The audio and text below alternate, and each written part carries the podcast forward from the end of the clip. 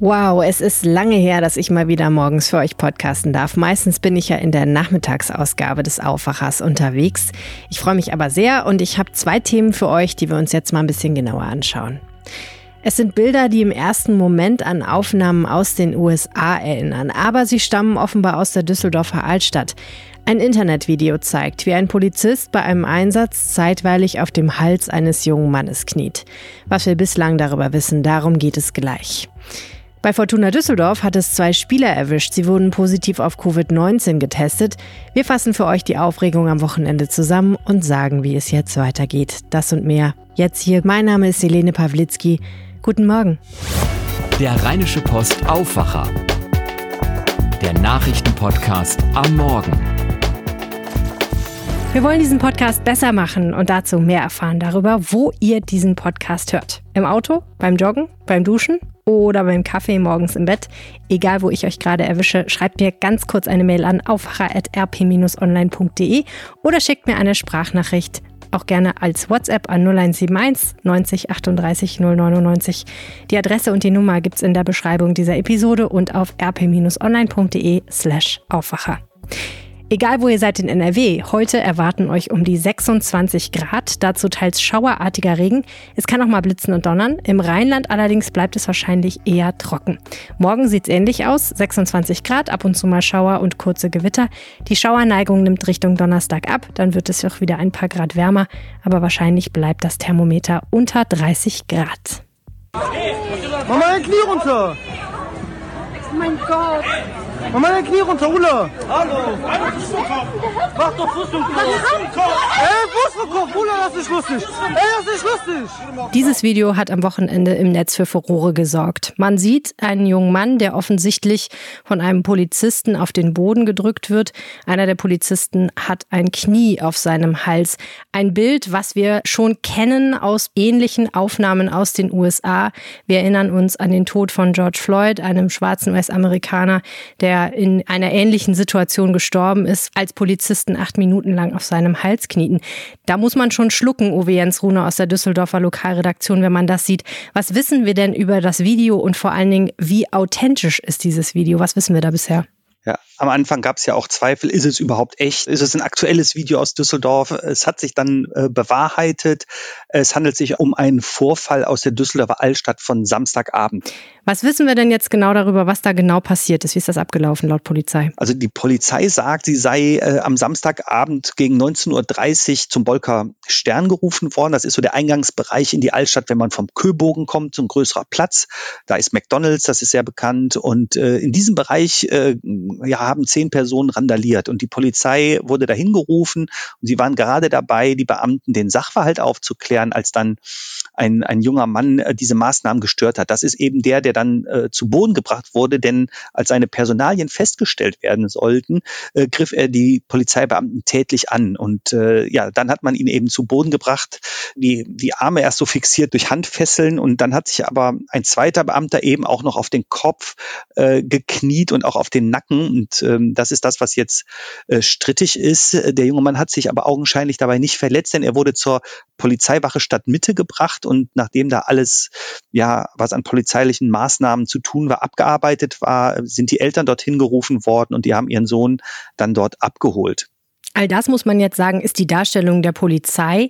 Die wird ja jetzt nochmal von anderer Seite überprüft, korrekt? Ganz, ganz richtig, denn was man in dem Video sieht und was äh, einen ja sofort an diese Ereignisse äh, in Amerika äh, erinnert, äh, ist jetzt Gegenstand einer polizeilichen Untersuchung und zwar nicht durch die Düsseldorfer Polizei, äh, die wäre jetzt auch quasi befangen, sondern üblich ist, dass das dann ein anderes Polizeipräsidium übernimmt. Und in dem Fall ist es das Polizeipräsidium äh, Duisburg. Und es ist absolut richtig, was du sagst. Wir haben nur die polizeiliche äh, Darstellung. Wir haben mit dem jungen Menschen wohl ein Minderjähriger noch, 16 oder 17 dürfte der sein ähm, die kennen wir nicht. Aber trotzdem ist natürlich der Polizei jetzt ein Shitstorm sicher, kann man sagen, oder? Ja, der, der läuft natürlich äh, schon. Also wann immer irgendwas mit der Polizei in dieser Richtung äh, äh, der Fall ist, also wenn es solche Ereignisse gibt, die man kritisch diskutieren kann, geht es ja auch um äh, Rassismus in der Polizei. Die Diskussionen äh, gehen dann auch, sagen wir mal, äh, oder finden in der äh, gesamten Republik äh, statt. Äh, und dann wird ja auch gefordert, das also systematisch auch einmal zu unter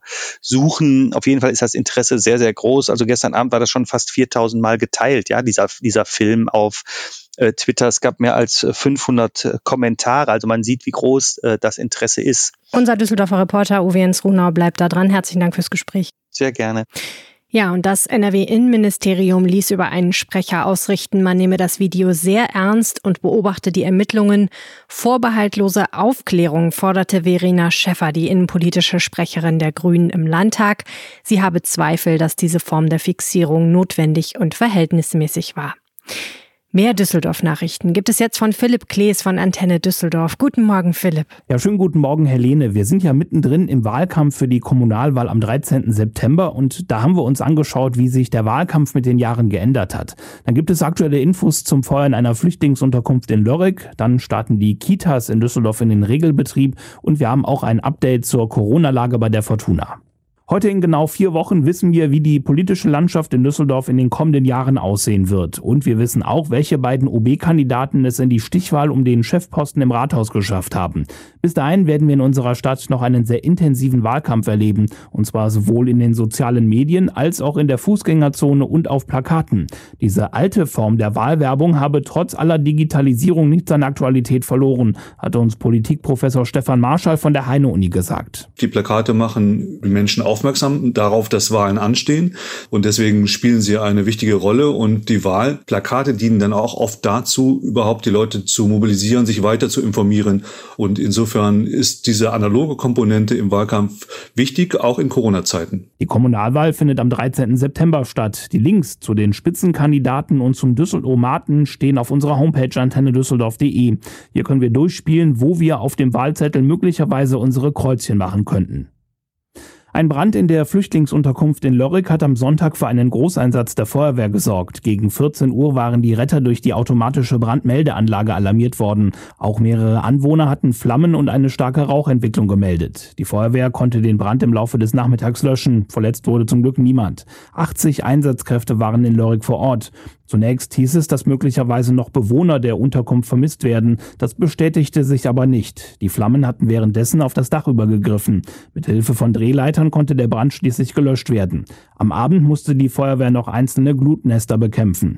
Die Oberlörriker Straße war wegen des Einsatzes längere Zeit gesperrt. Die Kriminalpolizei hat die Ermittlungen zur Brandursache aufgenommen. Das Gebäude ist durch das Feuer im Moment unbewohnbar. Die 72 Bewohner sollen jetzt in andere städtische Einrichtungen untergebracht werden.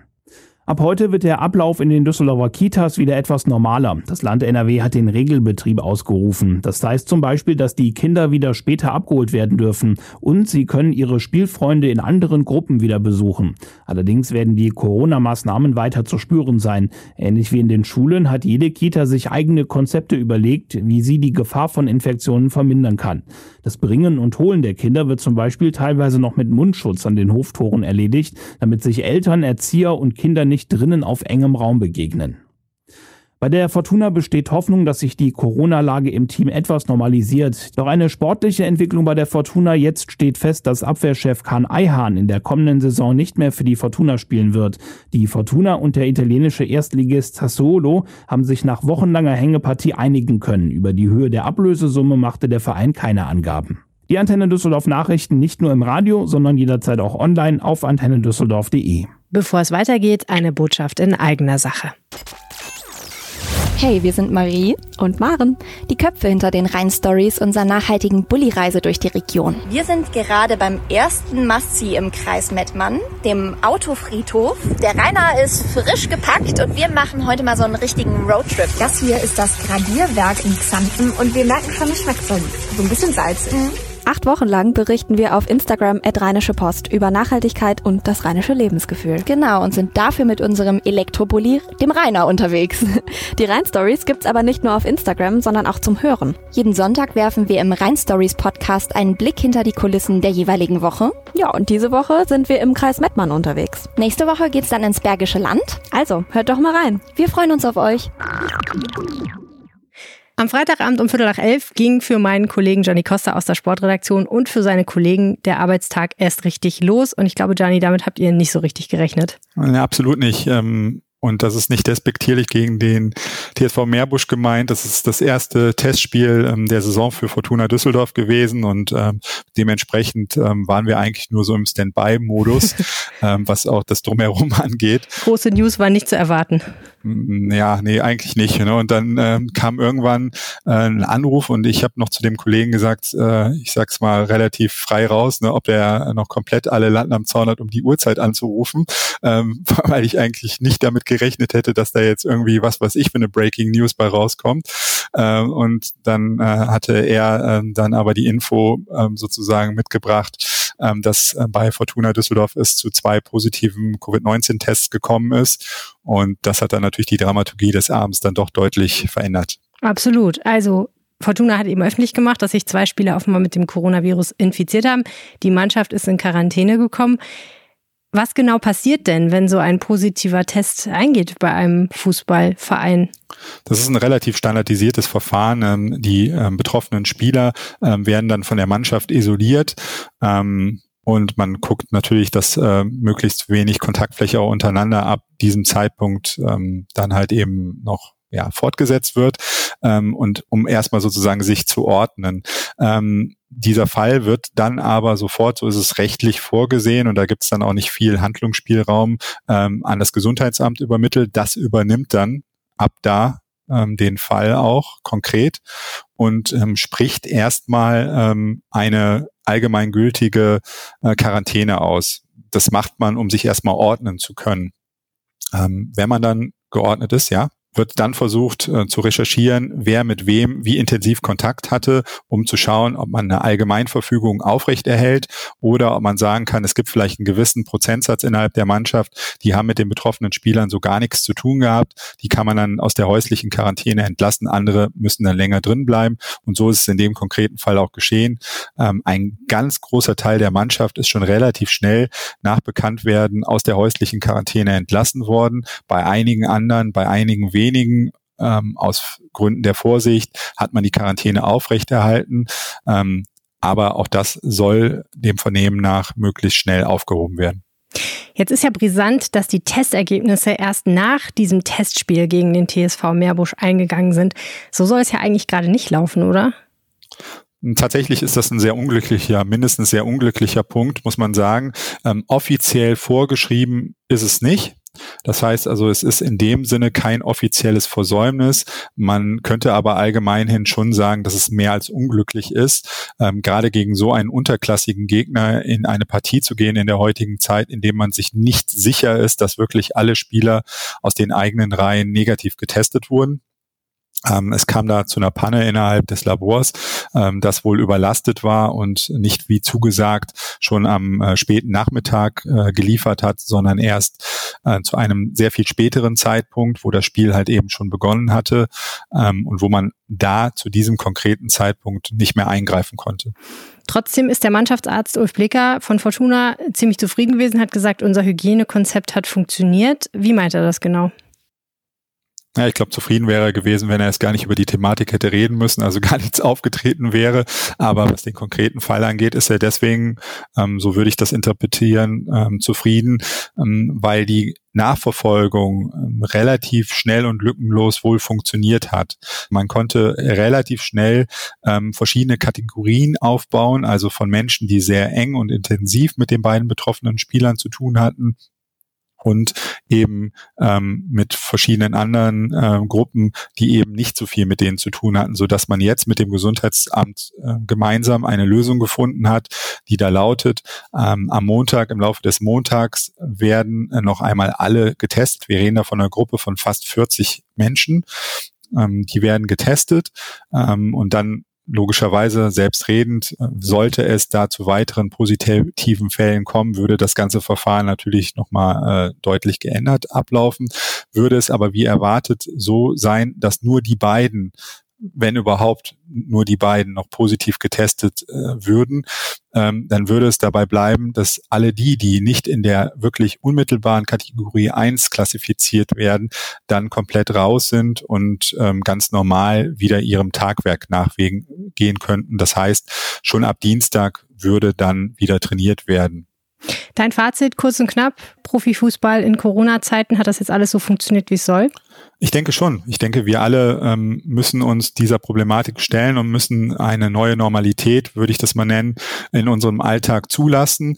Ähm, und ich glaube, sehr, sehr, sehr, sehr schnell, ähm, sehr, sehr konsequent wurde in dem Fall Fortuna Düsseldorf gehandelt wurden die nötigen ähm, Schlüsse daraus gezogen. Ähm, man wird als Fortuna Düsseldorf wie auch alle anderen gesellschaftlichen äh, Bereiche sich nicht vor diesem Virus hundertprozentig schützen können. Wichtig ist halt, wie man danach damit umgeht, dass man nichts vertuscht, ähm, sondern transparent ähm, und offen mit so einer Thematik umgeht. Ähm, ich finde, das ist in diesem Fall äh, in weiten Teilen auf jeden Fall geschehen. Und jetzt müssen wir alle gemeinsam in die Zukunft äh, schauen und hoffen, ähm, dass die Spieler, ähm, die positiv getestet wurden, äh, nur milde Symptome haben und ähm, dass der Fall dann damit sozusagen, was diesen Punkt angeht, abgeschlossen werden kann. Danke, Gianni Costa. Danke dir. Schauen wir noch mal kurz darauf, was heute außerdem wichtig wird. Heute beginnt der Parteitag der Demokraten in den USA. Joe Biden soll offiziell zum Präsidentschaftskandidaten gekürt werden. Das Event findet ziemlich komplett online statt. Eine neue Situation für alle. In Köln startet der Prozess gegen einen zentralen Verdächtigen im Missbrauchskomplex Bergisch Gladbach zum zweiten Mal. Der erste Versuch musste wegen eines kleinen Brandes im Gerichtsgebäude ausfallen. Der 43 Jahre alte Angeklagte soll seine Tochter immer wieder missbraucht haben. Sie wurde 2017 geboren. Auch in Berlin wird verhandelt, unter verstärkten Sicherheitsvorkehrungen. Dem Chef eines arabischstämmigen Clans und drei seiner Brüder wird versuchte schwere räuberische Erpressung, Freiheitsberaubung, gefährliche Körperverletzung, Nötigung, Beleidigung und Untreue vorgeworfen. Das Opfer soll der Rapper Bushido sein. In Düsseldorf sagt ein wichtiger Informant des Verfassungsschutzes vor dem Untersuchungsausschuss des Landtags aus. Er stammt aus dem Umfeld des islamistischen Attentäters Anis Amri. Die Abgeordneten wollen wissen, was er den Behörden wann erzählt hat. Kampfflugzeuge der israelischen Luftwaffe werden am Montag am Flieger Horst Nörvenich im Kreis Düren erwartet. Die Jets reisen unter anderem für gemeinsame Militärübungen mit der Bundeswehr nach Deutschland an. NRW-Innenminister Herbert Reul von der CDU stellt um 12 Uhr sein Lagebild zur Clankriminalität vor. Das schon zum zweiten Mal. Jetzt ist spannend, was sich im Vergleich zum Lagebild von vor einem Jahr verändert hat. Fußball-Bundesligist Borussia Dortmund ist ja an der Börse. Heute legt der Verein Zahlen vor. Was wir schon wissen, dass es einen Verlust von 45 Millionen Euro gibt. Der Grund wahrscheinlich Corona. Die Faninitiative Unser Fußball übergibt heute in Frankfurt eine Erklärung an DFB und DFL. Die Initiative fordert, dass der Profifußball reformiert wird. Vor allem geht es um Geld, eine gerechte Verteilung der Fernsehgelder, Financial Fair Play und weniger Einfluss für Investoren. Und noch ein Streaming-Tipp für heute Abend. Vor 60 Jahren standen die Beatles das erste Mal in Hamburg auf der Bühne. Um 21 Uhr könnt ihr deshalb heute die Show Stream and Shout live aus dem Club Indra in St. Pauli hören. Stefanie Hempel und Band spielen Hits der Beatles, zu finden unter anderem auf ndr.de. Das war der Aufwacher heute Morgen. Vielen, vielen Dank fürs Zuhören. Wenn wir euren Tag besser machen mit diesem Podcast, dann unterstützt uns mit ein paar Monaten RP Plus Abo. Wie das geht und vor allem was das kostet, steht auf rp-online.de slash Aufwacher-Angebot. Schaut doch mal vorbei. Heute Nachmittag gibt's wie immer ein weiteres News-Update an dieser Stelle. Hört gern wieder rein. Jetzt erstmal einen guten Start in die neue Woche. Bis bald. Mehr bei uns im Netz www.rp-online.de